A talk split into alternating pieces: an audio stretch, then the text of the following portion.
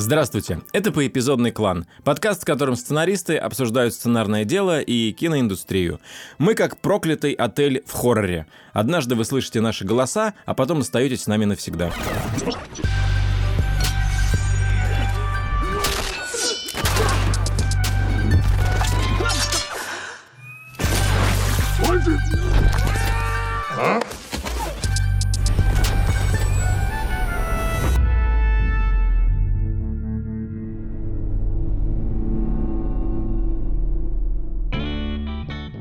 Меня зовут Николай Куликов, я сценарист, и в этом проклятом отеле я старик, который подслушивает вас через стакан, прислоненный к стене. Причем к другой стене. Потому что старик он думает. Ничего в этот раз не слышно. Привет, меня зовут Роман Кантер, я сценарист и продюсер и на 6% фин. Здравствуйте, я Константин Майер, сценарист и продюсер. Фильм «Я худею», сериал «Толя робот», фильм о лирике в поп-музыке «Ла-ла лень». И сегодня мы хотели поговорить о том, как работать в соавторстве. Мы часто этого касались вскользь в других выпусках, но нам часто задают этот вопрос и в личку, и в публичку. И э, вот, например, если вы подписаны на наш телеграм-канал, там э, нам можно задать вопросы. И там этот вопрос нам задают очень часто. I am the danger. Собственно, я хотел начать с того, что как вообще можно не хотеть работать в соавторстве? То есть зачем работать одному, если ты можешь работать с кем-то? Вот какие в этом плюсы есть? Какие плюсы? Почему на меня, да, все Ну, единственный плюс, который я вижу, это то, что ты гонорар не делишь ни с кем. Вот из э, каких-то очевидных... Ну, это очевидно, да. Каких-то очевидных плюсов. Просто мне очень сложно предположить, что если два человека, у которых совпадают какие-то вкусы, ценности, цели в целом, если они вдвоем накинутся на какую-то задачу, у меня есть гипотеза, что чаще всего в результате будет что-то гораздо более крутое, чем если бы человек работал один. Потому что там в два раза больше идей, э, в два раза больше руды переплавляется. Мне кажется, просто продукция лучше получается.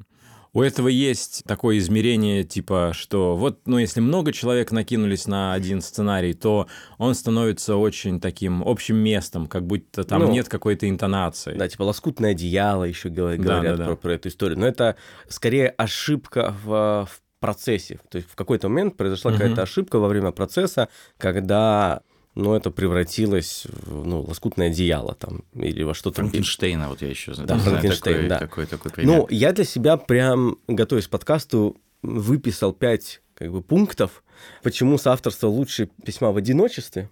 Коля уже сказал про то, что мы привносим в историю общий опыт, Э, который явно обогащает историю. И, допустим, там я могу писать там, не знаю, ста голосами, Коля четырьмя стами. Вот. И, ну, в общей сложности у нас 500 человек, да. Э, второй момент, который, мне кажется, супер важный, просто меньше страха становится в жизни и в, и в работе. То есть... Mm-hmm. Что есть на кого опереться? Есть на кого опереться. Ты знаешь, что ты можешь, как бы, если это действительно соавторство, поделиться, и кто-то не просто отвергнет твою идею, mm-hmm. а ты же, когда идея это что-то, ну, это какая-то часть тебя, вы нормально обсудите, больше шансов, что это получится. Кстати, я сейчас еще один, не знаю, есть ли он у тебя в списке, но да. разделение ответственности, соответственно. Но это все туда. То есть, это что ты можешь э, не, ну, не отвечать за все один, в общем, за, и за успех, и за неуспех, и за любую идею, на самом деле. Потому что если вы ее вместе утвердили, то тем самым вы немножечко ее разделили. Да, да просто, просто реально меньше страха. Да. Так как мы все стремимся жить в мире, где меньше страха, это очень важный э, пункт. Мне кажется, что работая с автором, ты действительно тренируешь мышцу, которая понижает у тебя уровень страха и тревожности вообще по отношению к жизни. Потому что я понял, что я за свое время, ну вот, э, своей творческой карьеры, назовем ее так, был вынужден притираться к самым разным людям с сильной харизмой, талантом, энергией, своими тараканами и так далее. И мне кажется, я притерся к каждому. И, конечно, это тренирует особую какую-то мышцу, и когда тебе, ну, там, говорят, завтра нужно встретиться вот с таким-то сложным человеком, ты такой, ну, в принципе, я с Лебедевым работал, и с Мистецким, э, и как-то нужного с Майером выдержал, mm. ну, этого человека тоже выдержу. Ну вот, поэтому действительно страх становится меньше. Ну, еще эм, больше шансов, что вы не согласитесь на какую-то проходную вещь в истории. Mm-hmm. Особенно, когда дедлайны начинают поджимать, угу. и ты пишешь в одиночку, то какой-то там один голос внутри тебя говорит, мы устали, давай, да. это же нормальная идея, нормальная идея, хорошая, хорошая, слушай, идея, ну если что, перепишем, а вдруг мы просто устали, не понимаем, давай, давай напишем, вот, ну мы устали. Главное написать. Главное написать, пусть будет, иначе вообще ничего не будет, вот, и... Чездаковый голос. Но когда вас двое, или там трое, ну, э, то меньше шансов, что угу. ты согласишься на это, и одновременно, ну, скорее всего, на место там, этой слабой идеи что-то предложится. Ну, это точно так. Ну, то есть, это действительно мозг всегда пытается облегчить твой путь и вообще твой день. Просто очень многие люди не могут посмотреть на проект свой со стороны. Вот мне, я, я бы такое предложил еще разделение, что есть люди, которые в состоянии эм, немножко разделить себя, свою работу. Мне кажется, у меня есть немножко такая вот э, просто психологическая особенность, которая, возможно, была усилена еще с годами, где я немножко дистанцируюсь от самого себя слегка. То есть я, короче, с какого-то момента начал наблюдать себя немножко со стороны. Как это называется в психологии? Это на самом деле не самая лучшая вещь, я так понимаю, на свете. Знаешь, когда посттравматический синдром, и ты считаешь, что это не с тобой происходило, а с каким-то другим человеком. Но, вот. ты, и... но ты как выбираешь, что во Франции жил ты, а в находке другой человек? Нет, скорее так, смотри, вот я попадаю в неловкие ситуации, я часто думал, окей, это просто смешно, как бы это не со мной сейчас происходит, это, ну, как бы происходит вот с этим вот э, персонажем. Я смотрел на это со стороны и в какой-то момент даже использовал это как бы в творчестве, вот эти все ситуации, потому что у меня в какой-то момент вообще кринж-юмор был для меня очень важной составляющей. Сейчас как-то это подошло э, немного. Это к чему э, я? Что я действительно, ну, как-то научился смотреть на свои тексты не полностью через призму себя, а просто на текст. Вот, и быть, собственно, критиком этого текста, как, как был бы мой, в идеале, мой соавтор, например, который То есть, был по сути, ты э, как бы сам себе создаешь соавтора. Ну да, выращиваешь из себя, потому что который всегда, на самом деле, не то, что недоволен, а который всегда испытывает вот это чувство стыда, и он говорит, ну как мы отправим это? Ну, ну там же не решено половину вопросов. Ну ты что? И у меня поэтому, например, есть такая штука, которой я борюсь, на самом деле. Ее надо победить, она мешает. Я не знаю, есть у вас такая вещь или нет, когда ты пишешь, и ты вот встал на какой-то сцене и не можешь ее ну, решить, придумать, написать, по идее, послушав умных людей, типа Джона Огуста и так далее, я понимаю, что надо идти дальше или там финал и просто делать другие сцены, потому что за это время, пока ты тупишь и расстраиваешься, из-за этого ты можешь написать другие сцены, и, возможно, придет решение для той. Но я не могу себя перестроить, я пока не, не смогу победить эту, потому что у меня ощущение, что если я этого не сделаю, то весь сценарий рассыпется, значит, что все вообще не будет работать, что надо обязательно, значит, сделать эту, эту вещь. Вот Такая форма ОКР у тебя. Ну да, обсессия небольшая, но на самом деле в последние последнее время, могу поделиться, я начал по-другому это делать, и я начал действительно впервые писать сценарии, то, что называется out of sequence, или как по-русски, ну, типа не, не хронологически, не последовательно. Реально могу начать с финала или с середины и так далее, и пока что очень успешный этот опыт, но страшно каждый раз. В КВН так номера писали. Да? С да. финала? Ну, не с финала, ты просто mm. как бы самый яркий, ну, просто набрасываешь образы, шутки, финалы, а потом как-то соединяешь. Ну, опять же, к этому я пришел через работу в соавторстве. Я не начинал э, писать э, самостоятельно. Я всегда практически писал с кем-то, и поэтому ты уже, обладая этим опытом, понимаешь, для какого проекта это более необходимо, где ты можешь э, сам до той или иной степени, где это равное партнерство, где это скорее такие просто рабочие отношения, когда у тебя есть там дополнительные авторы, с которыми ты работаешь как хедрайтер или как продюсер.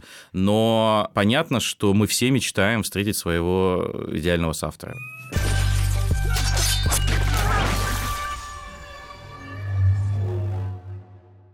Как эм, вы, собственно, друг друга нашли? И как, э, как случилось О, этот, да, этот, я, можно этот я скажу? Это, это коротко. В общем, это было на Мосфильме я выходил из какой-то двери, а Коля шел. У меня было много, ну, прям пачка сценариев распечатанных. Я сталкиваюсь с Колей, а раз, разлетаются сценарии, и мы начинаем поднимать, мы сталкиваемся головами, лбами, да. И Коля видит название, говорит, и шутит сразу насчет него, да? Это клише, которое с авторства еще не применяли, поэтому... Ну, я думал, да, с первой же строчки, как только ты сказал Мосфильм, я думал, ну, сейчас будет какая-то шута, да. Я почувствовал, что не могло это быть в Мосфильме почему-то. Костю играл Райан Гослинг, А Колю играл тоже Райан Гослинг. Да, но, но в роли такой, знаешь, э, наивной секретарши, которая вот только пришла э, э, работать на Мосфильм, вот это был я. И так мы Это фильм «Бла-бла-ленд». Да, «Бла-бла-ленд», это хорошо. Нет, мы рассказывали в одном из выпусков про то, как произошла встреча, это было на Дубровке. А, да-да-да, ресторан. Но это была первая, что ли, встреча? Ну, или первая, или одна из первых, но так, которая, грубо говоря, судьбоносная встреча. Ну, вы встречались уже по конкретному проекту? Мы ее, так, мы ее называем теперь «Свиные уши и битые огурцы». Отличное название для эпизода какого сериала.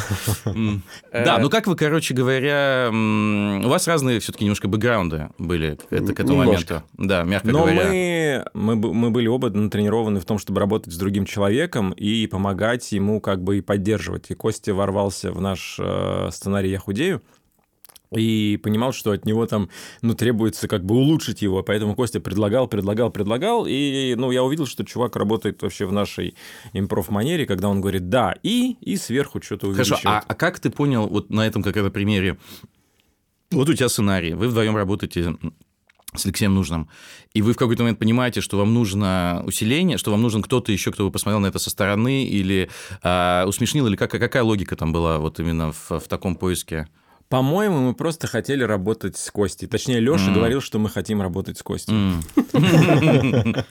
Потому что я Костю знал очень заочно, а Леша говорил, что нам нужен вот такой вот автор, он нас усилит. А я, когда работаю с режиссером, я всегда иду за режиссером. Говорю, давай как бы позовем Костю. И Костя оказался подарком судьбы, обернутым... В... Обернутым э, в жир. Поэтому нам до сих пор так тепло вместе. Да нет, ну и потом я думал, каким как бы одним коротким предложением охарактеризовать соавторство. То есть, если тебе нравится там этот человек, э, там, не знаю, разгоны с ним, соавторство с ним, то что самое важное? Вот я для себя выделил самое важное – сделать так, чтобы не возненавидеть другого человека. Угу. Не полюбить, потому что, mm. вот, грубо говоря, заставить полюбить, вот это, ну, это как бы опасная тропа. А, а вот, грубо говоря, так выстроить отношения, чтобы его не возненавидеть, мне кажется, это супер важно, Сатос, потому что это ну, хоть какую-то гарантию дает того, что вы проработаете э, дольше одного проекта друг, друг с другом. А вот как это сделать? То есть это относится к еще одному вопросу, который я хотел задать, потому что очень часто при работе в соавторстве говорят, вам нужно отринуть свое эго, отказаться от своего эго. Это звучит супер классно, но как конкретно это сделать? То есть в чем, в чем надо провести операцию? И в чем операция по тому, чтобы не возненавидеть человека напротив тебя? А, спасибо за вопрос, Николай. Я прям готовясь, прям распаковывал это ощущение, эту мысль. Мне кажется, что первое, ну, что я лично для себя делаю, это сразу постараться увидеть и найти, чему этот человек может тебя научить. Mm. То есть то, чему он тебе может дать, сделать тебя лучше, это не обязательно на самом деле связано с писательским делом. Это может быть связано просто как бы с бытом или с какими-то человеческими качествами. То есть это то, что тебя будет не вынуждать, а мотивировать встречаться с этим человеком снова и снова потому что гарантированно во время работы над э, сценарием вы ну, будете уставать и друг от друга, и над, от текста, но если есть вещи, которые тебя будут как бы заставлять возвращаться к этому человеку, то это уже огромный плюс. Второй момент, мне довольно просто когда я работаю над проектом, инициированным не мной, ну, вторым номером идти. Угу. Прям довольно просто, потому что ну, это, да, это понятно, если кто-то не пробовал, я очень советую, это очень освобождающая вещь. Угу. Потому что твоя задача э, идти за человеком и предлагать просто классные вещи. То есть ты просто накидываешь. Когда Коля сейчас сказал про... Я так не смотрел на эту ситуацию, в смысле, я худею, что это просто предлагал. Был классный сценарий, я даже написал э, Лёше тогда, я говорю, слушай, классный сценарий, я хочу предложить какие-то там шутки и так далее, мне не нужны ни деньги, ни титры угу. за это. Вот, это знаю, всегда ну... ключ к тому, чтобы в итоге деньги и титры получать, говорить вначале, что тебе не нужны деньги и титры. Теперь-то я знаю. Это секрет, на самом деле. Теперь-то я знаю. Да, мы никому не расскажем его. Но я знаю людей, которые сказали, что им не нужны деньги и так и получилось. Да, они проработали, им не дали деньги и титры. Есть и такое, да. Тут нужен тонкий хасл. Тонкий, тонкая игра, да, согласен. И просто как бы ты предлагаешь. Ну, то есть ты сразу освобождаешься от того, чтобы принимать финальные решения, почему это да или нет, и ты пытаешься как бы понять, что нужно твоему соавтору, что нужно этой истории, и предлагать как можно больше в этом направлении. То да. есть, если сформулировать, это mm. просто быть готовым а в какой-то степени любить, работать и вторым номером тоже. Угу. А если ты не можешь, то, скорее всего, в какой-то момент Ну, на разных же проектах по-разному. Это не то, что всегда э, вторым номером. То есть да. я правильно понимаю, что у вас, получается, из тех проектов, что вы делаете, у вас есть проекты, где кто-то первый номер, где-то второй, и наоборот. То есть здесь угу. и так в есть... этом и секрет, на самом деле. Да, про то, что, да, мы договор... То есть важная вещь как раз э, для того, чтобы классно работать в авторстве, уметь на берегу договориться о каких-то правилах, то есть про то, что последнее слово за тем, кто как бы ведет проект, если только он не попросит об обратном. Угу. То есть иногда, там, особенно когда речь идет про полнометражные фильмы, даже которые я там придумал идею, я Коле там говорю, Коля, я, короче, в фильмах не так хорош, как ты, давай ты будешь, ну, штурм вести, и ты как бы будешь говорить, куда двигаться. Потом решать, ну, просто кто держит фокус, вот во время штурма будет держать фокус, на, на чем мы сосредотачиваемся. Это не обязательно тот же человек, который за кем mm-hmm. последнее слово, но кто просто... Второй режиссер, типа, да? Да-да, кто второй режиссер, хорошая формулировка. И, ну, что инициатива, ну, ты должен быть инициативным. То есть нельзя как бы быть равнодушным в соавторстве, ну, потому что равнодушие убивает любовь и да. соавторство. Но, кстати, скажите, а вот что делать, когда, например, ты второй номер, и ты чувствуешь, что вы куда-то не туда зашли, то есть какая-то большая проблема существует. Как вот это донести? А если человек, например, ну, либо не чувствует этого, либо, э, ну, не замечает и, и движется вперед, э, как ледокол, вот что делать в такой ситуации? Раньше меня это, когда я был помоложе, э, болезненное самолюбие, э, оно включалось гораздо чаще, и тебе казалось, что это важно. Э, вот важно именно сейчас, в этом штурме, когда еще до съемок там полгода, отстоять какое-то одно решение, которое тебе кажется верным и так далее. Сейчас в большинстве случаев, ну, можно и туда сходить. Ну, то есть, ну, ну, то есть это не вопрос жизни и смерти. Ну, хорошо, а что если ситуация такая? Вдруг ты чувствуешь, что это не ну, не то направление а вообще глобально. То есть какая-то большая вещь. То есть не просто э, тактическая, а стратегическая как бы для проекта. И если ты чувствуешь, что твой партнер горит этим. Ну, Коля сейчас ответит за себя. Mm. Для меня стало довольно просто. То есть понятно, что мы спорим до какого-то момента, то есть когда отстаиваем, точнее, так, точки зрения собственные. А, но дальше для меня человек, дружба и соавторство важнее э, любой истории. Угу. Вот э, и все. А для меня нет. В этом и секрет. Ну, просто дело в том, что вот этот вопрос, как работать в соавторстве и как быть в таких ситуациях, задают люди, э, скорее начинающие, mm-hmm. которые еще не были в этой ситуации. Мы же с вами много раз были в ситуации, когда соавтор вдруг предлагает то, что нам кажется абсолютно тотальной ошибкой, э, путем в пропасть и путем не туда. Mm каждый раз, когда это происходит, мы паникуем. Угу. Ну, меня бросает просто в дрожь. Я думаю, неужели так можно было ошибиться в человеке? Но потом нужно, чтобы прошло какое-то время между этой идеей, потому что человек горит этой идеей. Вот там мы когда над э, «Я худей», например, работали, там был такой момент, когда я немножко отделился, а и Леша с Костей ушли на один месяц там делать новый драфт. Они присылают новый драфт, мы читаем его с Сережей и понимаем, что это вот направление сильно не туда. Mm-hmm. Оно может быть, но оно нарушает какие-то фундаментальные принципы э, изначально, которые мы установили. Мы дали пройти этому время, мы потом собрались, выписали на доску все принципы, из которых мы исходили в самом mm-hmm. начале. Вернулись Поняли... немножко на шаг да, назад. Да, да, да, mm-hmm. Давайте поймем, ради чего мы вообще здесь что собрались, такое, что мы хотели mm-hmm. сделать, какие у нас уже есть наработки, которые поддерживают вот эту концепцию и как теперь новое содержание конфликтует или женится с mm-hmm. этой концепцией. И если ты делаешь это доброжелательно, э, помня о том, что вам еще вместе жить несколько лет, и вы, в общем-то, ну, друзья и э, соавторы делаете что-то сообща, то это легче пройти. Сопротивление будет в любом случае. Угу. Люди обожают свои идеи. Угу как в Monty Python был скетч, где э, там Джон Клиз играл женщину, которая придумала новую теорию про бронтозавров. Ну вот.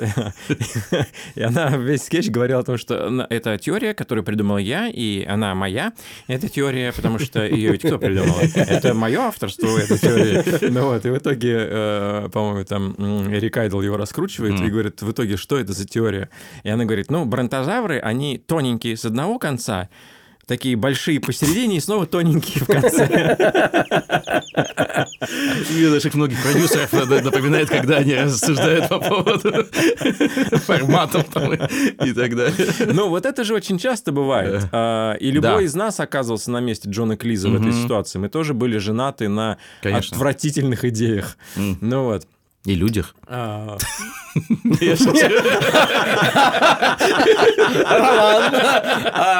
Слушай, Ром, в целом у меня есть свободный диван. Можешь какое-то время поспать у меня. Реально 34 минуты спустя. Я был на вечеринке в Бельгии, там были анархисты. Я спал с собаками. Да-да. Так, Коля, мне кажется, круто очень сформулировал про то, что действительно надо превращать это не в поединок, кто прав, да, это Илья же при, приходил, он говорит, то есть это воюют идеи, но не воюют люди. Да, именно. И, и попытку, вот я сейчас даже сам понял, что в каких-то даже не конфликтных ситуациях, э, но они постоянно возникают, просто дискуссионные э, вопросы, что действительно надо заходить в них, и я стараюсь в них заходить действительно с попыткой не э, обосновать свою позицию, чтобы она победила да, в этом споре, а в попытке установить истину.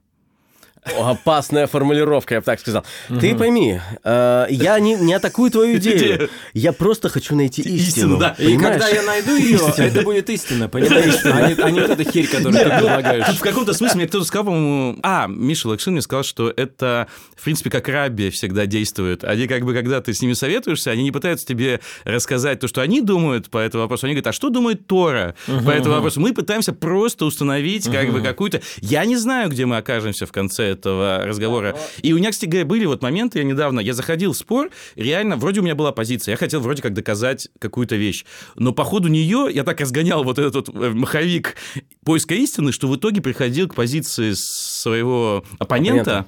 но при этом уже в этот момент она становилась моей, не потому что как бы э, он меня убедил тоже, а потому что вот как Коль сказал, мы выписали просто все на доске и поняли, что это ну вот, вот, вот так. Я, типа, я и... как, это как раз классная вещь, что обнаружил про то, про то, что выписали. На самом деле, так как э, напротив тебя просто другой человек, который тебе говорит уже готовую идею, не показывая процесс мышления, как он к этому mm-hmm. пришел. Mm-hmm. И ты встретишься с этой идеей, которая переведена в речь, которая может отличаться от той речи, к которой ты привык. Да. Ты то, что ты в этот момент увидел у себя в голове, не, не факт, что равно тому, что он представляет у себя в голове. И дальше, даже если это приблизительно то же самое, возможно, те чувства, которые он испытывает к этой э, идее, они эмоции, они отличаются от твоих.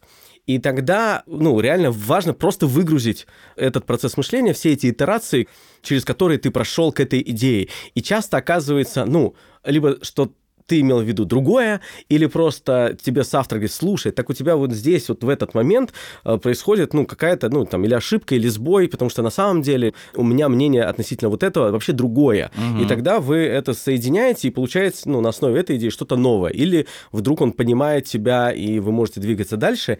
И есть еще один классный инструмент – это время когда атакуют твою идею, у тебя начинают краснеть щеки, mm-hmm. значит, повышается температура, э, значит, эго просыпается, и он говорит, что он себе позволяет. Он знает, кто он такой вообще, а кто я. Вот, и э, почему так происходит? Потому что тебе кажется, что это, этот голос, эта часть тебя готовится к, к защите, и начинает аккумулировать все силы внутренние, которые есть, потому что он не знает, сколько это продлится. Угу. А, но если ты, как соавтор, который, наоборот, дает обратную связь идеи, говоришь, давай 15 минут просто про угу. это поговорим, или полчаса э, разомнем, до чего-то дойдем и пойдем дальше, то сразу о, вот этот эго, оно такое, ну ладно, давайте, mm. полчаса, mm. и потом да. я... Ну, а оно девушка засыпает за, за это время. Но, кстати, с временем очень точный момент, потому что я вот заметил, что тоже, не знаю, мне кажется, более-менее у всех так должно работать, ну, наверное, в разной степени, что вот, конечно же, когда ты отправил только что драфт, и в этот же день, например, получил обратную связь, или даже на следующий, это очень тяжело. Ну, то есть, вот э, кем бы ты ни был, насколько бы у тебя было э, эго там э, зашкаливающее или нет, но очень тяжело в моменте, когда ты долго что-то делал, закончил, и вот получать негативную обратную связь или даже там какую-то такую смешанную. Сколько раз у меня такое бывало, я получал что-то такое, злился невероятно, ну, то есть просто все внутри кипело,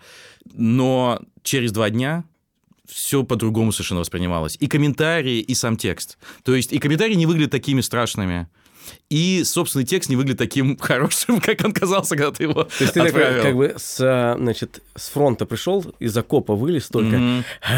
и тебе говорят, так, иди еще туда. Да-да, именно. Только дайте мне подлечиться. Именно, именно. И реально, и почти все конфликты стихают. Э, вот, э, когда ты дашь этому какое-то время, и ты сможешь уже к этому не эмоционально относиться, а, а более рационально.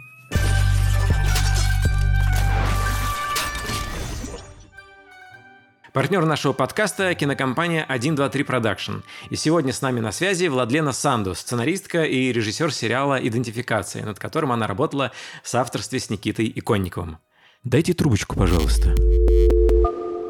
Владлена, привет! Э, Все, что мы знаем о сериале «Идентификация», это только небольшой абзац на кинопоиске и трейлер, которому примерно больше года. И, на мой взгляд, это очень интригующий трейлер, потому что мы видим в нем фантастическую, совершенно удивительную какую-то героиню, высокие ставки и видим какую-то загадку. Что сейчас можно вообще узнать про сериал «Идентификация»? Сериал «Идентификация» выйдет э, осенью 2022 года. Вот. Это раз. А, а, мы, собственно, сейчас а, последний блок съемок, угу. подготовка и съемки. Скажи, и вы написали этот сериал в соавторстве с Никитой Иконниковым? Верно. Скажи, да. как ты вообще работаешь с автором, какие у тебя принципы, что ты поняла, что ты возненавидела за это время работы, и что бы ты посоветовала себе более юной перед тем, как вступать в соавторство с Никитой Иконниковым? Наверное, на тот момент у меня действительно было желание написать текст сериала. Я прекрасно понимала, что я одна с ним не справлюсь. Более того, у меня даже не было на тот момент опыта написания полного метра. Угу. А, как мы знаем, а, написать сериал гораздо сложнее, чем написать полный метр. Да, это, я с тобой совершенно согласен. Это, это очень-очень сложная шахматная партия. И тут, э, поскольку Никита Иконников был моим корешем, мы вместе учились в Авгике, и я ему сказала, слушай, вот есть такая тема, давай попробуем. Мы написали заявку, заявка понравилась Валерию Федоровичу Жене Кишову, они говорят, давайте, ребят, писать. И вот тут мы, собственно, и стали перед таким, как бы, да, вроде бы все, да, надо писать. И мне кажется, а, то, что у нас с Никитой был диалог, и мы очень откровенно проговаривали и набрасывали друг другу абсолютно разные штуки. И э, вот эта возможность с автором постоянно быть в диалоге, постоянно вбрасывать, постоянно он тебе вбрасывает, ты ему вбрасываешь, вы э, разбираете вбросы друг друга, и откровенно, да, можете э, и покритиковать эти сбросы, и поразмыслить, и развить их. И это, мне кажется, очень круто. Хорошо, а вот представь, например, ты даешь совет человеку, который вот сейчас войдет в авторскую комнату или в какое-то соавторство, с не корешем, а просто вот с хорошим автором. Если не быть корешем, то как, на твой взгляд, э, люди могут сойтись и списаться вместе? Знаешь, у меня сегодня был кастинг, да, и ко мне приходил актер. Угу. И актер достаточно известный, интересный. Мы с ним первый раз встретились и познакомились, и вроде бы начался кастинг, знаешь, и вот этот момент, когда в одной комнате, э, а это просто какая-то комната, неважно где она, в каком-то продакшене или это вообще э, кафе или что-то.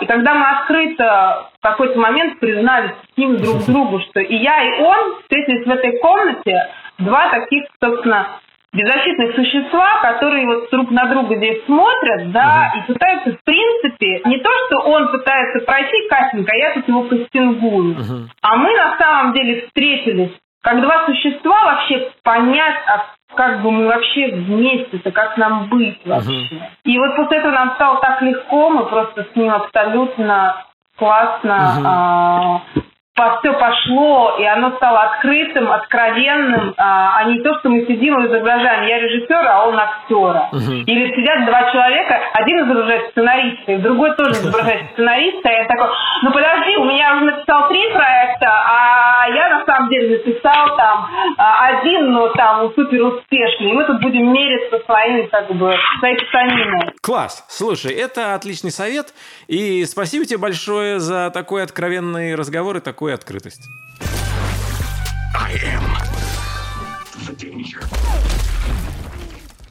Очень часто, когда люди задают нам вопрос, как работать в соавторстве, на самом деле каждый раз имеют в виду принципиально разные вопросы.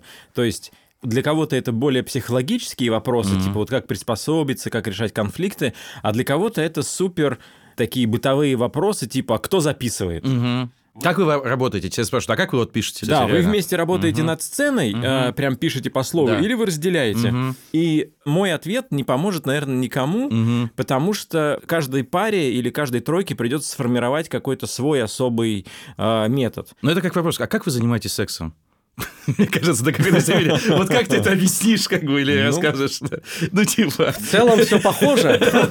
Но с нюансами. Но есть нюансы. Да-да-да. И дальше вот эти нюансы, они проистекают из какого-то темперамента, да, свойств, характеров и так далее.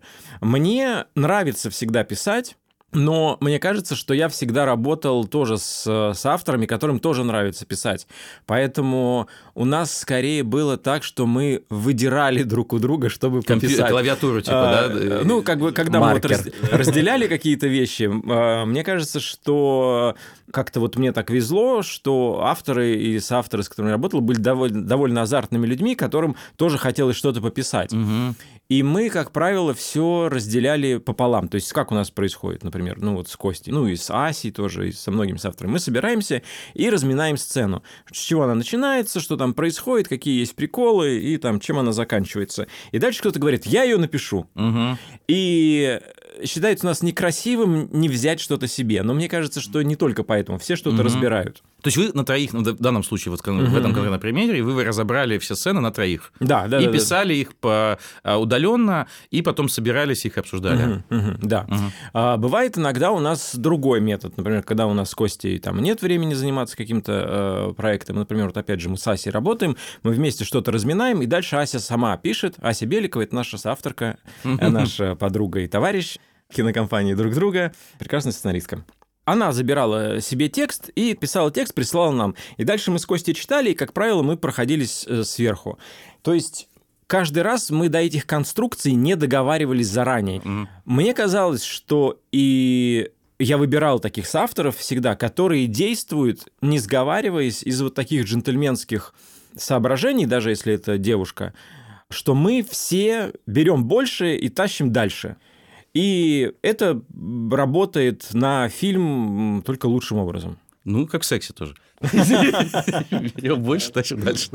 Или ну, точнее так, я могу вспомнить такой момент, пока я не понимаю, к какой части он относится, потому что когда мы с Лешей Нужным показали Косте сценарий э, «Я худею», он э, действительно хотел предложить что-то бесплатно, просто какие-то шутки накидать, но потом он говорит, вам не хватает очень сильно мужской линии, вот у вас персонаж Кулика, парень, у него-то какие вообще отношения с э, типа весом, он к чему хочет идти?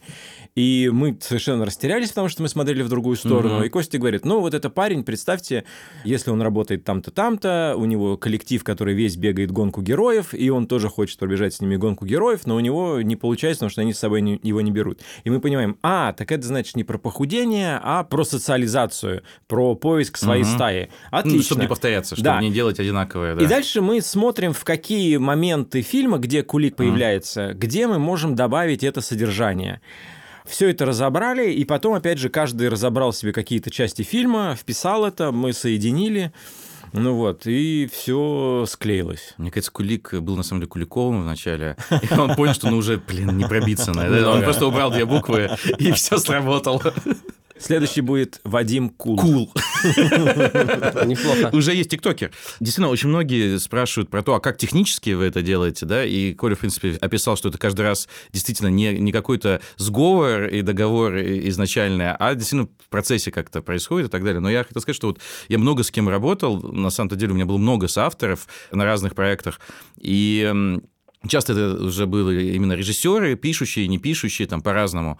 Но действительно допустим, с Мишей Месецким была уникальная ситуация в том, что практически все, что мы писали вместе, мы писали ну, до, до какой-то степени просто в одной комнате. То есть вот буквально вместе. То есть это редко повторялось позже, потому что тогда у нас еще там были семьи, но не было там детей. В какой-то момент это стало просто уже технически очень сложно исполнимо. Но а, мы действительно с ним встречались, садились и писали. Это была очень во многом фрустрирующая вещь, потому что там у Миши, например, очень такой, как сказать, низкий порог э, то есть, как вот у меня жена Надя, она э, певица, и мы с ней часто говорили, что я говорю, у тебя вокабуляр, в общем, не очень в итоге широкий, потому что очень много русских слов она просто не будет петь, типа слово батарея. Как бы. Ну, просто невозможно представить слово батарея в ее, ну, как бы и так далее. И почти большинство тех слов, которые поются у нас в русских песнях, она просто не будет петь.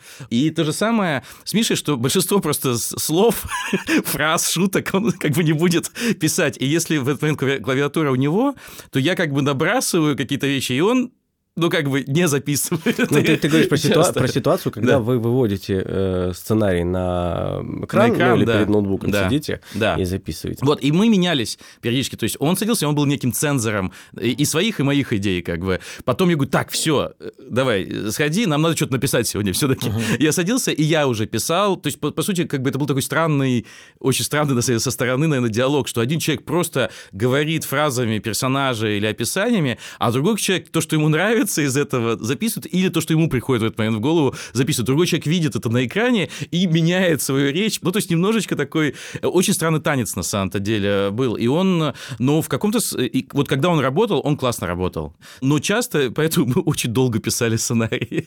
ну, потому что они проходили такие фильтры э, безумные и такой технологический процесс. Но потом постепенно с другими вот как раз авторами это было совершенно иначе. Мы действительно, а, ну и сейчас, тем более, мы либо делим делимся, и действительно каждый делает э, свое, либо уже э, вот в той ситуации, где я э, там условно, хедрайтер или там продюсер проекта, мы это все обсуждаем, проговариваем, работаем над поэпизодником и так далее, а потом автор берет целиком пишет текст, и я вот как скорее в случае с Ильей Куликом беру его и дальше либо, если а, это работает, э, пишу подробные комментарии и проговариваю, что надо делать, либо сам, как правило, это чаще бывает, сам переписываю, просто делаю следующий драфт, вот, на основе того, что есть. Вот технически это выглядит э, вот так, но я, мне кажется, перепробовал вообще все формы, в которых я мог только найти, как это можно делать. Про Мистецкого у меня тоже есть э, история.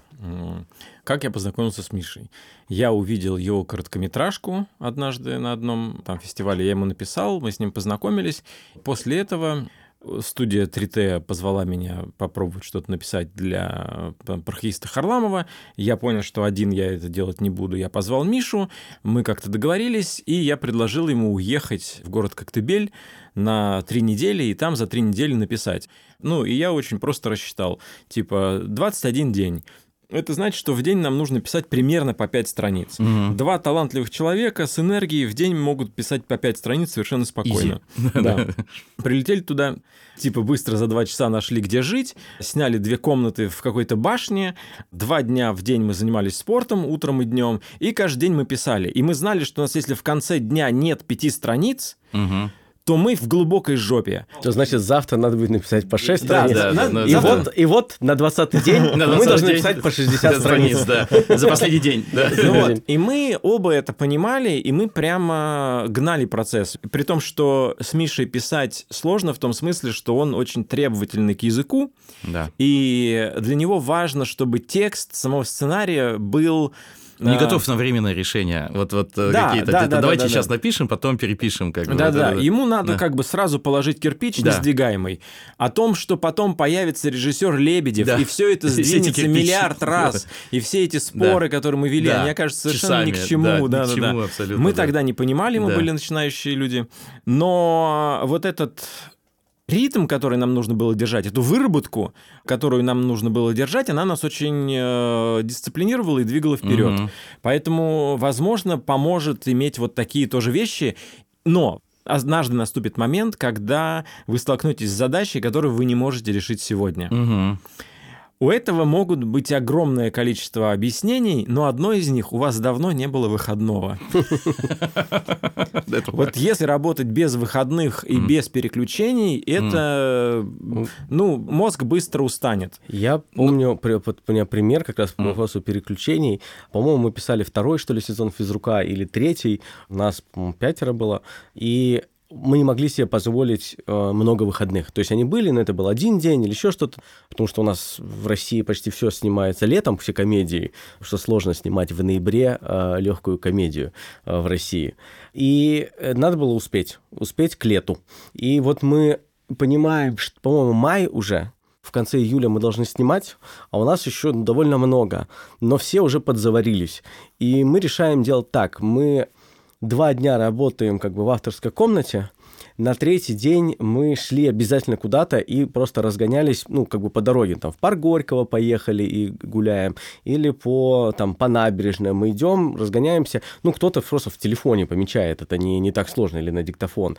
Вот, потом, там, четверг, пятницу мы снова пишем в офисе в, в авторской mm-hmm. комнате, там, питчем, если надо, продюсером.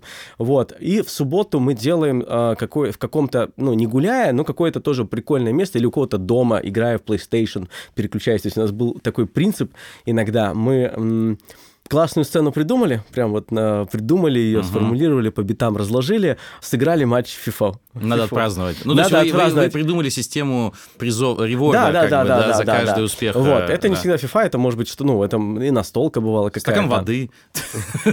Поесть можно. Поесть можно. И потом выходной. И я помню, что, ну, только, наверное, благодаря этому мы э, как бы добежали. Ну да, потому что особенно если речь идет о сериале, это дистанция э, э, ну, как бы длиннее по количеству просто материала, и можно, ну, просто, я думаю, настолько в рутину это может превратиться в невыносимую. У меня, кстати, знаете, как бывает всегда, что э, работа над... Ну, особенно если речь идет почему-то именно про полнометражный проект, потому что с сериалами по-другому, потому что там как бы всегда там получается 8 фильмов, ты не можешь до конца их разделить даже между собой. Вот, а э, с фильмом ты, я прям чувствую, что есть дни, когда я встаю и такой, Ах, мне надо писать. И это, как правило, вот ровно почему-то у меня до экватора, э, значит, сценария. То есть вот до где-нибудь страницы 40-50 э, у меня каждый день я просыпался, просыпаюсь таким, типа, Ох. а как только ты перехватаешь экватор, есть какой-то странный подъем, ты просыпаешься такой, так, я сегодня пишу, как бы сегодня я напишу, потому что есть ощущение, что ты наконец-то да. приближаешься уже ну, вот ты к финалу. Ну вот я когда рисую mm. схему фильма, у меня mm. midpoint — это самый высокий пик моей схемы, и дальше ты как бы с него катишься уже. Да, есть ощущение, на самом деле, что катишься, есть ощущение, что летишь, летишь. Ну, ты героев знаешь, ты как бы там уже все детонаторы, значит, разложились. это очень приятное чувство, как бы, и, ну, до него надо добраться э, через... Мне вот, ну, как как, как раньше, так и сейчас, начинать Соавтор помогает Соавтор очень, очень сильно. Классно. Как, очень как сильно минимум, помогает. если он говорит, короче, ты не один, да. мы всегда добирались, и в этот раз доберемся mm-hmm. до, до этого, мы справимся, давай ты сегодня выдохнешь, я сегодня попишу, и это очень помогает. И я еще хотел вот какую важную вещь сказать. Я стараюсь всегда приходить с идеей, Угу. То есть не приходить полностью пустым. пустым. Да. Потому что это очень как бы э, фрустрирует, и ты как бы часть дня тратишь на то, чтобы либо сформулировать задачу, либо что-то придумать, либо какое-то, ну, просто поймать это состояние. Но если ты просто идешь, ну, блин, 15 минут от метро, условно говоря, там 5 минут от метро, ну, если ты заранее не подумал, ну, это может быть что угодно, это может не войти, угу. но это сразу, это разгонит. сразу угу, настраив... разгонит, настраивает да. на какое-то обсуждение. Да. И второй момент, если ты отвечаешь за как бы этот проект, в смысле ты являешься угу. ведущим автором э, в вашем партнерстве на этом проекте, то э, сформулируй задачу. То есть, ну, ты приходишь, ну, ты должен прийти с какой-то задачей. И тогда в конце дня больше шансов, что у тебя будет ощущение какой-то маленькой победы. То есть ты думаешь, так, сегодня мы должны придумать там вот это, просто придумать mm-hmm. вот это или там написать. И все понятно, ты это можешь разбить на какие-то маленькие задачи. Я, а, кстати, после того, как ты это уже несколько раз говорил, я начал применять это более активно. Э, да? Точно? Да, я начал работать. Это причем удивительно чисто психологический трюк, что когда ты чувствуешь, что у тебя там несколько проектов, кучу сцен, ну, типа, надо написать серию, это мозг сразу говорит, нет, давай лучше что-то, ну, нет, ну, нет, ну, ты не напишешь серию, ну, come on, ну, ты что, ты себя видел? Ну, подожди, вот, ты же хочешь, наверное, еще пивка выпить, нет? Ну, хочешь же, точно, вот. Или ты идешь домой такой душ, я хочу просто написать сейчас, вот там вот была задача, вот просто э, одну строчку, вот там она не работает, вот надо сесть и написать эту строчку. Я помню, что мне надо еще серию написать, но я пока думаю только про строчку. Ты написал строчку и сразу, так, а мы же работаем, что-то пошло, что-то... Удивительно, вроде ничего не, не изменилось, но просто тв, вот твое отношение к этому просто в голове полностью меняет в итоге процесс. Э, это удивительно. Да, мы все обманываем свой, свой, свой мозг, и это хорошо.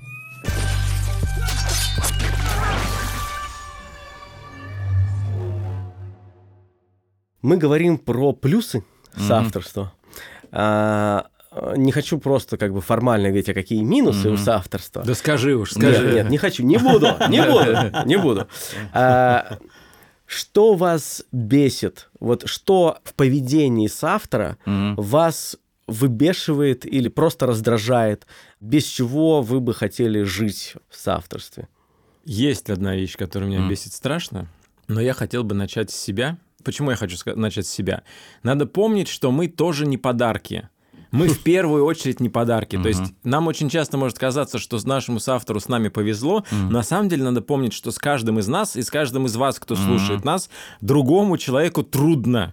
Как там фраза это ад это другие, другие это, это да, другие, да. да. Ну вот вы ад для какого-то другого человека, и надо это принять и максимально облегчить жизнь другому человеку. Пусть это будет просто первый круг ада. Ну вот, и я расскажу э, о некоторых своих, мне кажется, недостатках, которые являются pain in the ass э, в работе со мной. Но что меня бесит, когда я прям завожусь, когда начинаю сердиться, когда мне кажется, что в какой-то момент соавтор вдруг меняет правила игры, по которым мы существуем. Угу. Когда он предлагает какую-то идею, которая нарушает фундаментальные правила да? мира угу. или фундаментальные какие-то ценности. Я, как правило, хочу снова заземлиться, сказать, ну давай вспомним, с чего мы начали, и говорю, вот такие-то у нас там тезисы, такие-то есть правила, по которым мы строим. И если соавтор Чаще всего это с режиссерами бывает. Да. Если он так увлечен тем образом, той придумкой, которую ему нужно сделать, если он уже представил себе этот съемочный день, где он на этом кране, обмазанный там перьями, с камерой, закрепленной на нем, летит, а перед ним там Саша Петров, значит, в, шлеме из фольги. Кричит. Ну вот что-то кричит, да. Он уже все представил, как он себе это все делает. Кричит молча. Просто представь, кричит молча. Молча, да-да. Кричит молча. Еще никто не видел Еще никто не кричит молча молча. Ну, а он мне сказал, что он умеет. Это же трейлер-шот, продакшн value. И в этот момент ты говоришь, подожди, подожди, мы же о чем-то другом вообще рассказываем. У нас же нет перьев э, да, в фильме. Да. Ну, У нас бы... главное не трейлер-шот. Почему трейлер-шот стал главной ценностью? Я спасаю фильм! Подожди секунду, подожди. Я хочу... Ну, автор говорит, я хочу, чтобы фильм был прям бомба, а ты... И вот, фу, вот тут я понимаю, что что-то странное происходит. И когда человек не может взять себя в руки и сказать своему мозгу «спокойно», фу, Давайте отмо... брось. Давай отмотаемся назад, посмотрим, с чего мы начали. Мне кажется, когда человек не может обуздать свой мозг, вот тут я начинаю сердиться, потому что это же твой мозг, ну что, возьми да обуздай. А скажи, если бы э, режиссер или соавтор перед тем, как он это предложит или проделать какую-то работу прям непосредственно над сценарием, скажет, слушай, я понимаю, что мы вот договорились об этих, об этих вещах, но мне хочется сходить вот в эту сторону, возможно, я там что-то накопаю, потому что у меня есть ощущение, что там может обнаружиться какая-то интересная вещь. А потом мы вернемся и поймем, нужно ли нам что-то из этого или нет. Тебе так было бы э, легче. Я вообще Кость. не представляю эту фразу ни от одного режиссера Кость, именно, именно потому, что ты задаешь такой вопрос, да. и ты так работаешь, мы работаем вместе 4 года, и у нас компания вместе. Спасибо. Обычно это просто говорит, слушай, вот это слушай, слушай, заложено вся вот то, что ты сейчас сказал.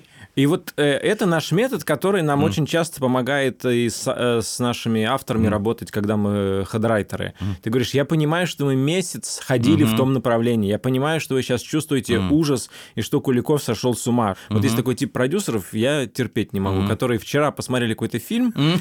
и звонят тебе. Да. Сегодня говорят, слушай, я посмотрел такой фильм, надо да. делать так. Да, Почему? Да, да. Или, или еще, тут я просто, к примеру, я прям работа, когда начал только работать, и был продюсер, который приходил, все мы писали, писали, писали, э, это скид-шоу было, и он говорит, слушай, я дал почитать своему водителю. Это второе, да. Я дал почитать своему водителю, да. Так, прости, продолжай, продолжай. Ты говоришь, что э, ты не сошел с ума, ты понимаешь, как много мы проделали, но вот это сейчас зона эксперимента. Мы потратим на нее там день-два, угу. но мы что-то завоюем. Когда все понимают, что все все понимают, тогда очень легко как идти. В соавторстве создать для других людей безопасную среду, угу. потому что это очень важно для того, чтобы творить. Очень сложно творить, да. когда ты чувствуешь да, себя со всех сторон. В Кстати, про, про это я как раз почувствовал сам, а, немножко взял на себя эту роль. Вот последние, причем время, я раньше не осознавал это до конца, что особенно в, в поздних стадиях написания сценария, то есть когда уже тикающие часы, уже ты не можешь на самом-то деле слишком экспериментировать, угу. то есть уже, ну просто нету такой возможности, уже там продакшн, уже все, все, все, все, все, а ценность каждого решения возрастает очень угу. сильно, и возрастает ценность точечных решений, как бы, которые, не меняя все, повышают общий production value как бы фильма и, и мысли этого фильма и, и так далее. Так вот, я вдруг понял, что, например, вот работая с режиссерами, что они в более сложной ситуации находятся, потому что у них там КПП, группа и так далее. И вот это тут эксперименты, они, ну, они не могут себе до конца позволить, потому что если они не знают конечный результат, если они не знают точно, что это 100% работает, потому что они сейчас скажут своей группе, что-то начнут менять, потом опять они говорят, ой, не знаю, что он делает. Вот это самое страшное для режиссера, вот эта категория, он не знает, что он хочет, он не знает, что он делает. Там очень тонкий баланс уважения и так далее, так далее, ожидания от режиссера. А я как сценарист, я немножко такой юродивый скоморох, как бы на, на, на этих всех проектах. И я могу, знаешь, как вот э, Василий Блаженный, выйти, типа, что-то такое сказать, если это не подходит, он, ну, сумасшедший парень, пусть бежит дальше. Я просто вот, предложил. Я просто предложил. И у меня есть вот это все-таки потому что я не нахожусь в этих разговорах с группой, со всеми этими людьми, не, которые не чувствую... уже э, докрасили Уже докрасили, уже повесили вот эту штуку, вот и так далее. И я даю, и, и перед продюсерами, которые говорят, так подожди, мы же заказали это э, все. И я могу просто в какой-то момент, например, вот сейчас было несколько ситуаций с кастингом, я говорю, слушайте, может быть, безумная идея, ну что, если это... Э, и они говорят, ты что, с ума сошел? Ну, как бы, какой? А потом в другой ситуации сказал, подождите, да, она безумная идея, но что, если это это? Они говорят, хм, Интересно, это интересный, э, интересный вариант. И режиссер, к сожалению, не обладал вот э, в тот момент таким... То есть он должен предлагать, предлагать только работающее, а я могу предлагать э, широкий спектр. И моя некая, как я сейчас для себя вывел, достоинство для, эм, для режиссера это то, что я могу, вот пользуясь вот такой вот привилегией и таким отношением, давать ему варианты всего, как бы варианты угу. кастинга, варианты а, диалогов, варианты сцены. Часть из них как бы абсолютно не То есть, по сути, вы, вы, когда mm. начинается активный препродакшн, mm. вы становитесь для режиссера как бы с автором, который, ну, вот тот второй номер, который подносит ему снаряды mm-hmm. в тот фильм, который он будет снимать. Он просто физически не успевает как бы придумать да. или просто обжить это, если вы ему поможете. Mm-hmm. Вот он смог два снаряда сейчас придумать и обжить, а вы ему говорите, а, так ты вот эти делал, такие снаряды да, Да, да, да. Смотри, на тебе еще три, три, вот, три таких. очень точно, мне кажется, вот. ты сейчас прям подобрал э, метафору. Ах, спасибо. А вот, а... Это тоже важный момент. О, это, кстати, на самом деле, это ирония, но я, я понял, что это важно проговорить вслух. Это кажется очевидным, но хвалите за да. классные идеи своего соавтора. Это, блин, мы ни разу это прям, не сказали. Это да, прям это очень, очень важно. важно. Я был поражен. Я иногда оказываюсь в каких-то творческих коллективах, где люди не хвалят, не хвалят друг, друг друга. друга. То есть они не выражают восхищение друг другом и не придумывают друг другу комплименты. Да. Это удивительные места. И это настолько очевидно. Мне кажется, вот знаешь, много вещей, которые мы обсуждаем, они дискуссионные могут быть для, для разных людей. Но есть какие-то просто максимумы, мне кажется, какие-то истины. Вот это точно истина. Ну, мне кажется, что это точно истина. Потому что именно это самая большая разница, мне кажется, между в том числе российскими продюсерами и имея опыт с некими зарубежными продюсерами разного там порядка, Словаки. я могу сказать, это очень, это очень разные подходы. То есть а, один подход, и, и меня это всегда, даже в хороших продюсерах русских, которые я люблю, с которыми работать, но мне страшно он бесит. Я им пытаюсь иногда это сказать. Они не хвалят вообще. Почему? Потому что у них, э, мне кажется, ну или кто-то мне даже говорил, есть это ощущение, что нельзя хвалить авторов. Что как только ты его похвалишь, ты ему даешь э, некую индульгенцию, хуже работать. Это вот реально у них такое убеждение. И вообще, а есть даже, мне кажется, некое суеверие. Нельзя ничего хвалить, потому что на выходе часто у нас получаются плохие фильмы, мы не знаем, как это получилось, поэтому давайте лучше на всякий случай не хвалить есть, вообще ничего. Есть а такое вот. убеждение, да. что, ну, я считаю, что это в большей степени иллюзия, но такое убеждение, что российские фильмы и сериалы – это в средней массе своей, ну, плохой продукт. И одновременно есть убеждение, что нельзя хвалить. Иначе получится плохо. Плохо, да. Так вот, и я закончив, и вот поработав с другими людьми, то есть или пообщавшись, то есть, например, начинается твой разговор с тем, что говорит, it's fabulous. Типа, we'll love it.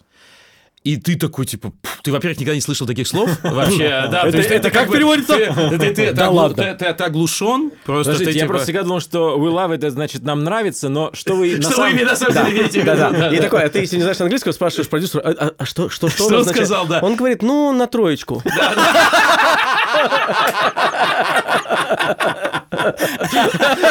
Пытается бороться за свою систему ценностей до конца. Не, знаешь, эти вот американцы лицемеры, все вот эти фейковые улыбки, как бы, да. Так вот, короче, и тебе говорят, начинают с этого, ты сразу растекаешься просто благодатью. Вот. И дальше они говорят, у нас есть пару комментариев. И когда они тебе озвучивают комментарии, которые на самом-то деле очень могут быть точные, критические там, по поводу там, каких-то вещей, но это делается с улыбкой, и после этого тебе хочется их сделать. То есть это абсолютно обратно, потому что когда тебе не хвалили, тебе сразу не хочется делать то, что тебе дальше предлагают. Когда ну, тебя ты... хвалили, тебе хочется, ой, ну, дай, дайте мне что сердцем да, ты, дайте мне что-нибудь сделать, чтобы вы э, полюбили это еще больше. Да. Ну, то есть я прям хочу побыстрее это сделать, как бы. Это удивительно работает тоже, как бы. Это так просто.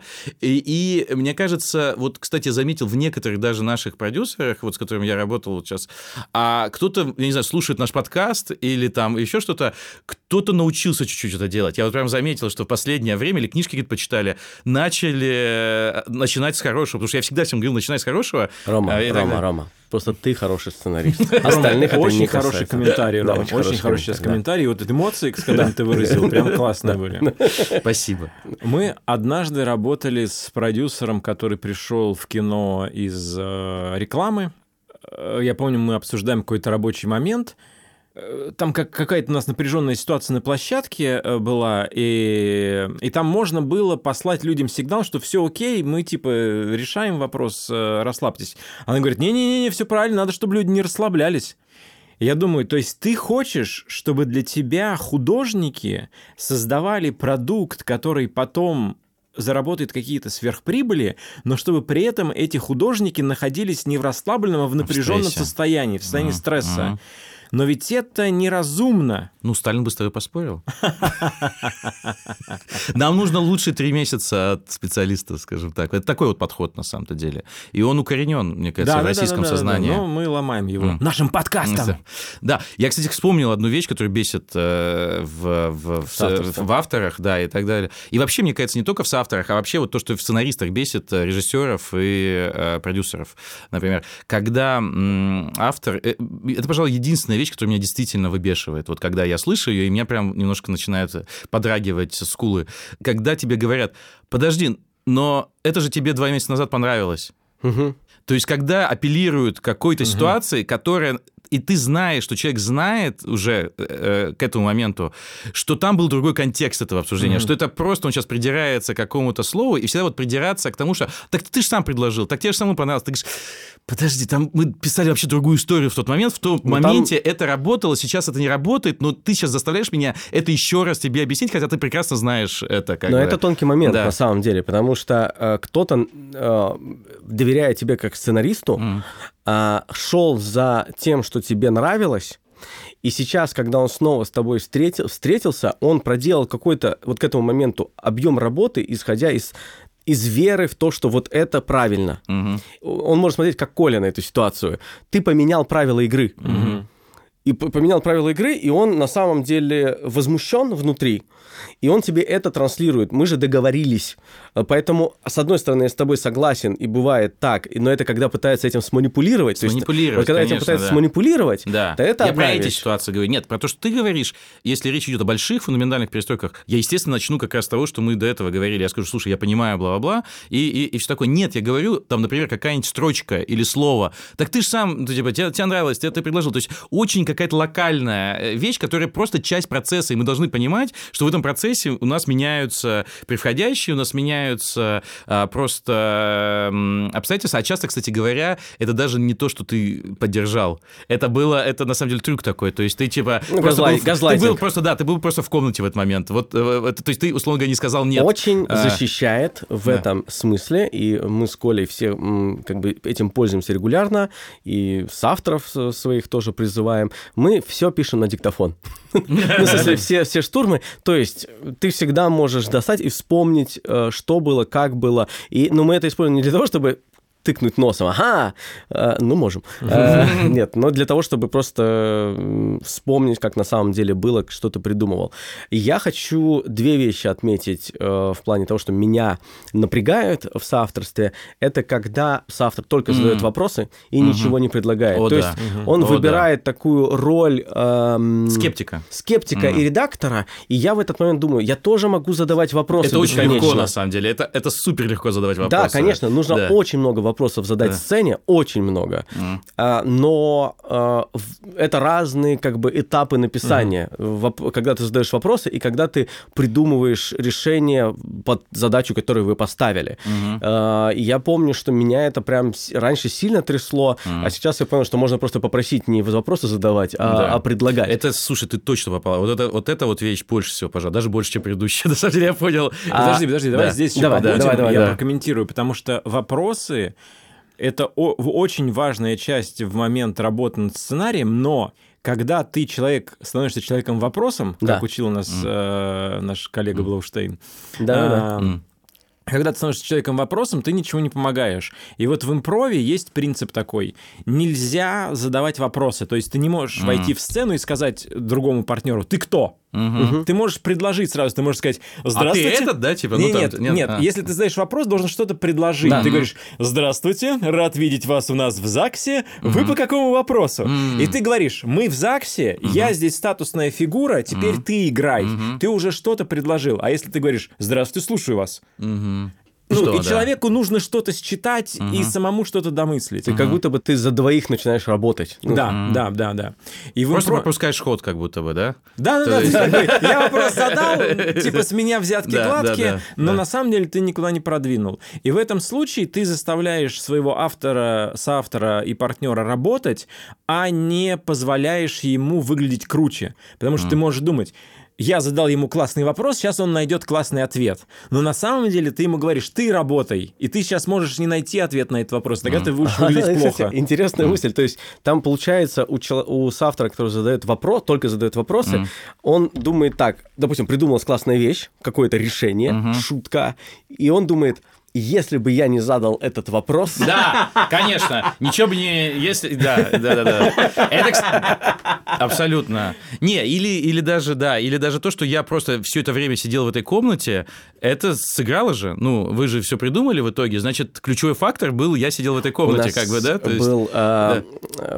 по-моему, на втором сезоне э, физрука а, взяли несколько новых а, авторов, ребят.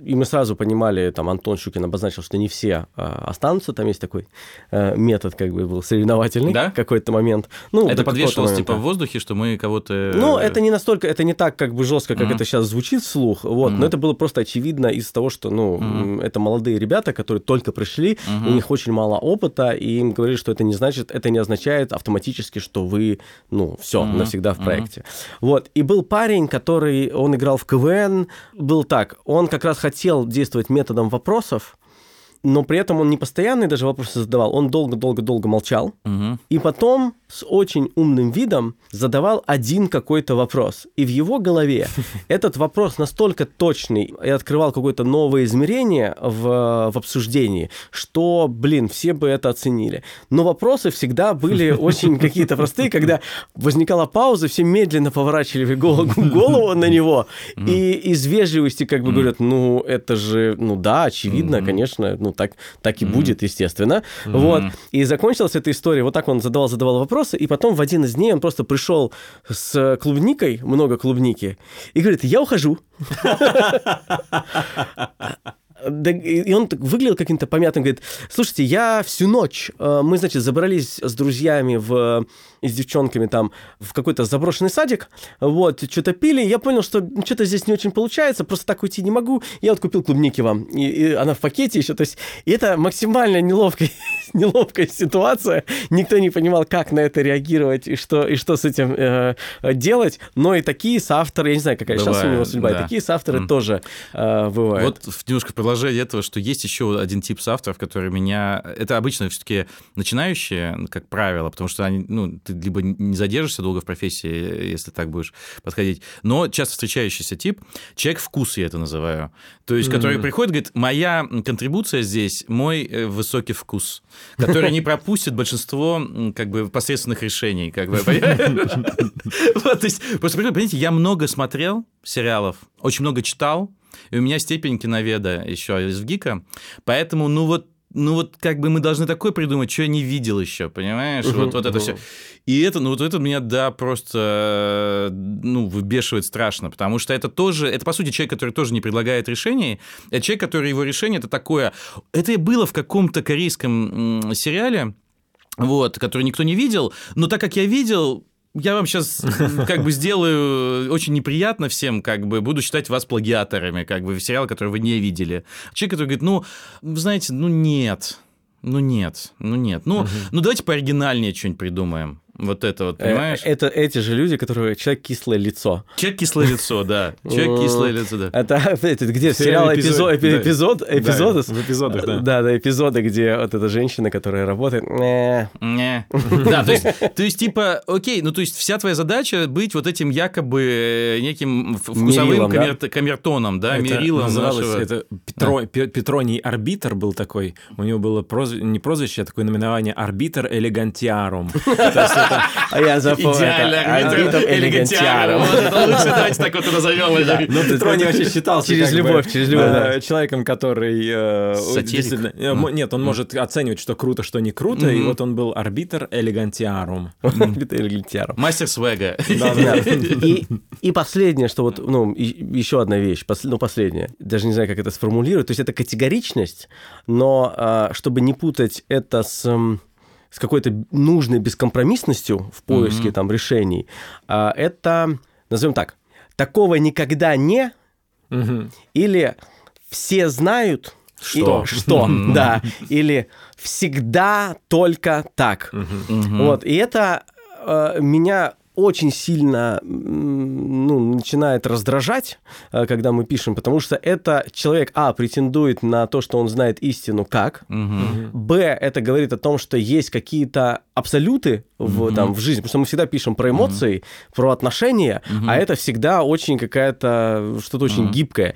И в смысле, можно сказать, никогда так никто угу. не делает. Угу. А, ну, это очень маленькое количество примеров таких. Ну, это, знаешь, это даже, я не знаю, связано это или не связано, мне кажется, это немножко связано еще с, таким, значит, очень развитой вкусовщиной у некоторых людей, да, то есть когда свой личный, э, причем очень субъективные вкусы подаются как универсальные э, вещи. То есть э, в моих фильмах, ну, не может, ну, очевидно, что в том, чем я занимаюсь, не может быть собак.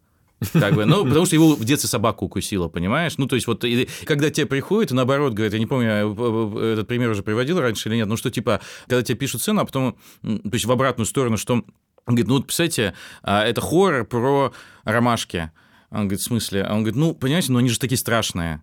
Понимаете, а у них же вот эти лепестки, ты не знаешь, сколько их точно, вот, они такие вот эти желтенькое внутри, беленькое, ну, как бы, ну, ужас же, да, то есть, типа, ты говоришь, нет, нет, ну, как бы, ну, то есть, когда... Это, так сказать, свое мнение, свое мнение обобщают до до мнения э, большинства, все, всех. Аудитории. Аудитории. Как мы, как ауди... мы в подкасте. Как мы в подкасте,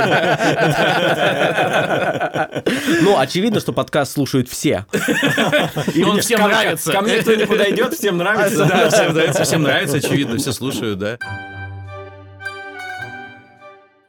Это был поэпизодный клан. Еще один подкаст студии «Либо-либо», в котором ведущие утверждают, что мир станет лучше, если другие люди изменятся. И это наш финальный выпуск в этом сезоне. Спасибо, что вы были с нами все эти 202 выпуска. И прежде чем мы уйдем, мы хотим вам сказать, что у студии «Либо-либо» появился новый подкаст. Он называется «Почему мы еще живы?». Это подкаст о медицинских открытиях, которые изменили мир. И там врач-педиатр Федор Катасонов рассказывает о том, откуда взялись антибиотики и супербактерии, например. Я вот не знаю, что такое супербактерии.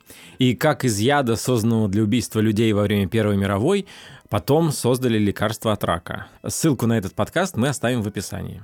Над подкастом работали лучшие редакторы Андрей Борзенко и Ильдар Валиулин, звезда-звукорежиссер Павел Цуриков, экстра-суперстар в Японии продюсер Кирилл Сычев, композитор, звезда дискотек Кира Вайнштейн, дизайнер обложки подкаста, звезда современного искусства Петр Сутупов, дизайнер обложек выпусков богиня современного искусства Нина Итова. Всем чао-покао. До свидания, ребят. Мы будем скучать. И, э, обязательно вернемся. И обязательно вернемся.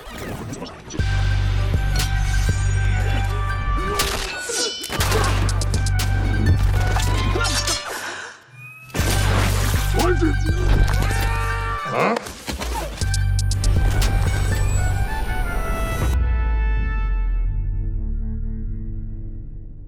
Вот знаете, вот мы же все не, мы же все говорим, что вот мир не идеален, угу. он как бы как будто бы недоработан. Вот если бы у Бога был соавтор,